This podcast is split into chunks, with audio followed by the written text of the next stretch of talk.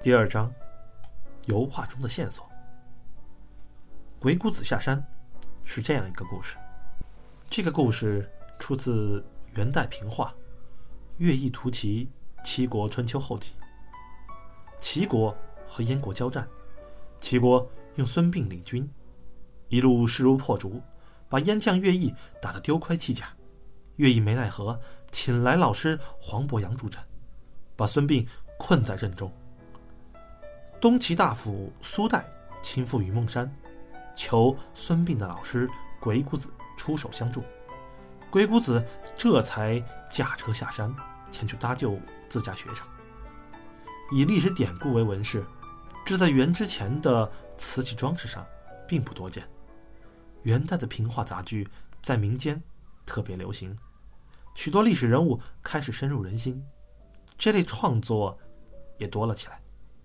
我从前听要不然说过，人物故事的纹饰是瓷器纹饰中最难画的一种，诸如八宝纹、团鹤纹、并蒂莲、盘令螭什么的花纹，都是有固定范式，不需要动太多脑子。即使是二老赏月、五子登科、阴系百子之类的人物纹，也有套路可循。而历史故事，一个就是一个，文王访贤是一个布局，三顾茅庐是另外一个布局，彼此之间绝无重复。考验画师的是对人物和器物的细节把握，以及整体构图的能力，甚至还有想象力。更难的是，这不是在纸上作业，而是绘在瓷器上。青花瓷属于釉下彩。一个没处理好，偏出几下釉低，或者哪里施釉过后烧制变形，可能整个故事图就都被破坏掉了。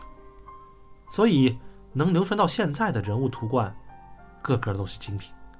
操作得当的话，价格上十万不在话下。老徐一口气做了这么多赝品，看来所图非小。我在瓷器鉴赏这块，也就是个入门级的水平。这十来件鬼谷子下山人物图观，在我看来，破绽不是很明显。单拿出来让我来看，分辨出真伪的可能性，大概只有一半一半，跟瞎蒙差不多。要不是虽说是全子门出身，可他没在这个行当里混过，专业知识恐怕比我还不如。那么他如此眉头紧锁，想必是另外有原因。我推了要不是一把，到底怎么回事啊？要不是没回答，捏着下巴，双眼一直盯着这一排青花大罐，仿佛视线被牢牢粘在上头似的。约莫过了一两分钟，他走到其中一个大罐前，伸手去摸，然后转到罐后，去看另外一侧，很快又转了回来，蹲下身子，近距离去观察。不知道他底细的，还以为是位资深专家呢。警察过来几次，崔叔说这里马上会被封锁，无关人员得赶紧离开。要不是站起身来，脸色阴沉的像进了一杯消香水。他说这附近有相机没有？我说这种情况也会有法医在现场，他们一般都会带着相机。然后我跑出去找康主任。在他的斡旋下，借了一部相机。要不是端起相机，咔嚓咔嚓，对着这十来个瓶子一通猛拍，然后把相机还给我，又从口袋里掏出一沓美金，单独交给那个法医，让他冲洗出来，直接送到我们两个人的手里，不许留底，不许给别人看。我觉得自己成了他的跟班，应该。是有重大发现，只好先依言行事。交代完法医，我们在这个工厂就没别的事儿了。帮警察录完口供，我们两个回到宾馆。康主任鞍前马后，格外殷勤。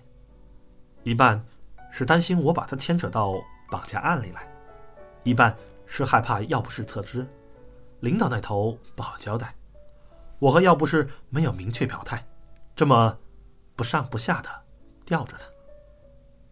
要不是明显心事重重，回宾馆后不再跟我侃侃而谈，把自己锁在房间里，不停的打电话。我虽然心怀疑虑，但也没有别的办法。我跟要不是根本不熟，两个完全是因为仇恨才结成同盟。这家伙其实颇有点像刘一鸣，说一藏十，不打算告诉你的，怎么逼问也没用；打算告诉你的。你捂着他嘴都捂不住，我索性不去多想，冲了个热水澡，给嫣嫣打了个电话，问他爷爷病情如何。嫣嫣说黄克武身体恢复的还不错，老爷子常年习武，底子好，现在可以下床走路了。他问我在干嘛，我犹豫了一下，说正在外出帮别人拍文物纪录片。嫣嫣没怀疑。叮嘱了几句，让我注意安全。我问嫣嫣：“黄老爷子有没有吐露过什么消息？”嫣嫣在那边沉默了一下，说：“你还惦记着老朝奉的事儿吧？”女人的直觉就是灵。我笑了笑，说：“这是大仇，怎么可能会忘了？不过现在我就一个人，能做的事情。”也有限，妍妍说：“我已经听说了，你在聚会上找他们帮忙，结果没人理睬，都让那个药瓶给吓唬住了。家里那些人呢，我太了解了，欺软怕硬，唯利是图。别指望他们为了一个早已死去的人去触动一条现实利益链。雾霾变了。”我轻轻感叹一句：“不，五脉一直没变。”妍妍说：“我爷爷最近给我讲了一个徐成的故事，你要听吗？”我一听是我爷爷的故事，心头一紧。妍妍讲的那个故事发生在民国，当时张作霖即将败退离京，一个叫吴延旺的警察。把五脉的人拘在屋子里，强令他们给赝品长眼，以便卖给京城豪商。这是砸招牌的事儿。五脉中人谁也不愿去，互相推诿，最后还是许一成主动请缨，这才得以平安度过危机。按我爷爷的话说，民国时候的五脉也是这副德行，这么多年，安着性子从来没变过。燕燕模仿着黄克武的口气，评论道：“这故事听着我心潮澎湃，这才是我心中的爷爷啊，那个敢作敢为、勇于任事的许玉成。不过，我转念一想，黄克武本来对许玉成态度最为激烈，后来平冤昭雪后，他的态度才有所改观，但绝口不提之前的事情。”怎么现在他突然转性了，而且还充满了赞赏和羡慕口气？黄克武那会儿大概十七八岁吧，还是个半大孩子，正是最有英雄崇拜情节的年纪。他可能是出于晚辈对前辈的天然崇敬和憧憬，才……嗯，不对。我抓紧话筒，妍妍。怎么，你爷爷管我爷爷叫许叔呢？他不应该是同辈吗？妍妍那边的声音一下子慌乱起来，半天才支支吾吾道：“大概，大概是他记错了吧？年纪大了，口齿肯定会有问题。”说到这里，他话锋一转：“医生说我们再休息半个月，就能坐飞机回北京了。你不要擅自行动。”有什么事等我回去再说。就算五脉一个人都不愿意帮，我也会站在你这边的。我有那么一瞬间的冲动，真想把我和药不是的计划告诉他。可话到嘴边，忽然想起药不是那冷冷的表情，还是生生忍住了。还是先有个眉目再说吧。我这样对自己说。刚放下电话，前台就打进来，说有人来送东西。我下楼一看，是白天出行的法医。财帛动人心，有花花绿绿的美元开路。那位法医回去之后加班加点，几个小时就把照片给冲洗好了。我打开信封一看，十几张照片都很清楚，旁边还有底片。这是我特别交代过的。我把法医打发走，抱着资料上楼，敲了敲药不室的房门。药不室打开房门，见我手里的资料，眼前一亮，他让我进来，也不言语。自己埋头开始翻查这些照片，过了半晌，他猛然抬起头，长长叹了口气。我可是第一次见他露出这么丰富的表情，有点颓然，有点愤怒，还带了几丝惶恐。这个举动表示他决定想要说出点什么了。说吧，我听着。我稳稳坐在沙发上，等着听他开口。药不是的声音略显疲惫，他递给我一张照片和一个放大镜。你看看这张照片上，鬼谷子的造型是否有特异之处？我瞪大眼睛，用放大镜看了半天，没觉得哪儿不对劲。硬要说有问题的话，鬼谷子穿的是宋代衣服，马车也是宋代的样式。不过，这根本不算什么问题。古人也分什么人，工匠没什么文化，习惯用自己最熟悉的事去描摹古人，犯一些历史常识性错误，太正常不过了。你看，《封神演义》背景是商周交替，里面还冒出个陈塘关总兵李靖呢，那可是明朝的官职。侯宝林先生说过：“关公战秦琼，在古董界。”这样的事儿太多了，算不得什么破绽。要不是指头弹动，让我再仔细看，我心想，这家伙自己不懂词，他让我注意的地方肯定跟内行人的着眼点不同。于是我也换了个思路，重新审视。既然是人物图画，上色时必然会涉及大块深浅的问题。具体到这罐子上。鬼谷子一袭散金袍衫，上色要用深青，是整个构图里颜色最重的一个区域。其他如虎豹的斑点、领路士兵衣着、骑士甲胄、苏带等，还有树干花心等处，颜色都比鬼谷子淡一个色号。这样别人一眼看过来才会把。鬼谷子当成整个图的核心，绘画技法上这样叫详略得当，重点突出。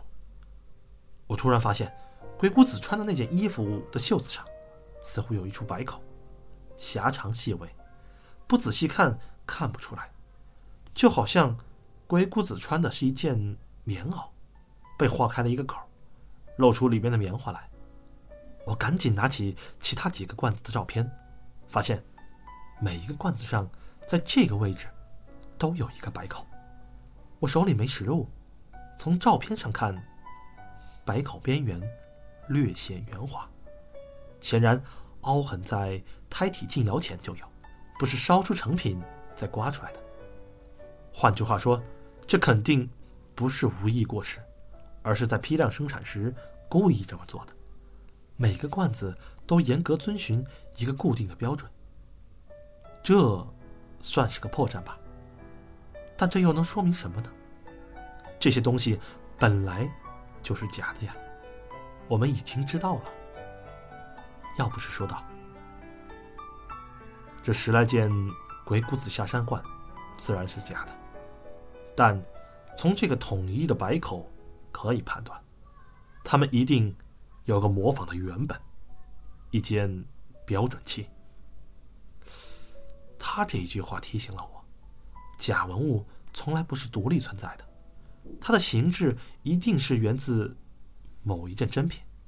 所以古董行当有句俗话，叫做“万假归真”，一万件假货追根溯源，其来源总是一件真货。现在的文物专业有个术语，叫做标准器，意思是以一件确凿无疑的真品作为该时代同类物品的标准。再有别的东西出土，就拿这个标准器去衡量真伪。显然，在这个世界的某一个角落，存在着一个真正的鬼谷子下山人物罐。那个罐上的鬼谷子袖口开裂，有一道白口，所以这些模仿品在仿制时原样也给学来了。好吧，我们可以确认，老朝奉手里。有一件真的青花人物罐，然后呢？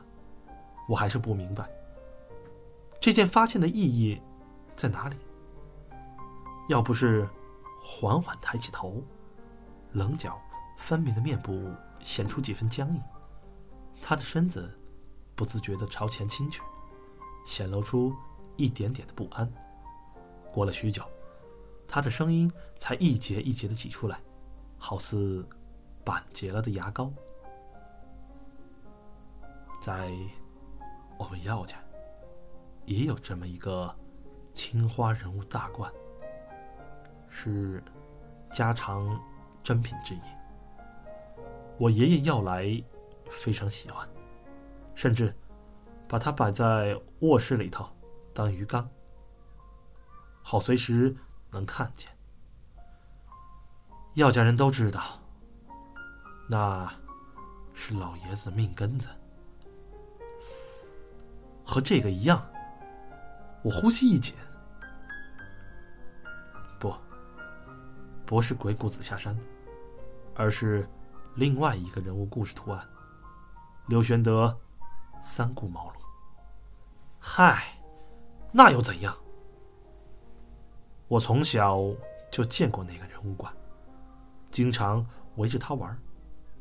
还想去捞里面的金鱼。有一次，我搬了个板凳，把身子探进去，一没留神，差点把罐子扑倒。幸亏被我爷爷及时扶住，才没碎。不过，他没告诉我爹，反而拉着我的手，给我讲了一个三顾茅庐的故事。从那以后，我没事就故意往罐子旁凑。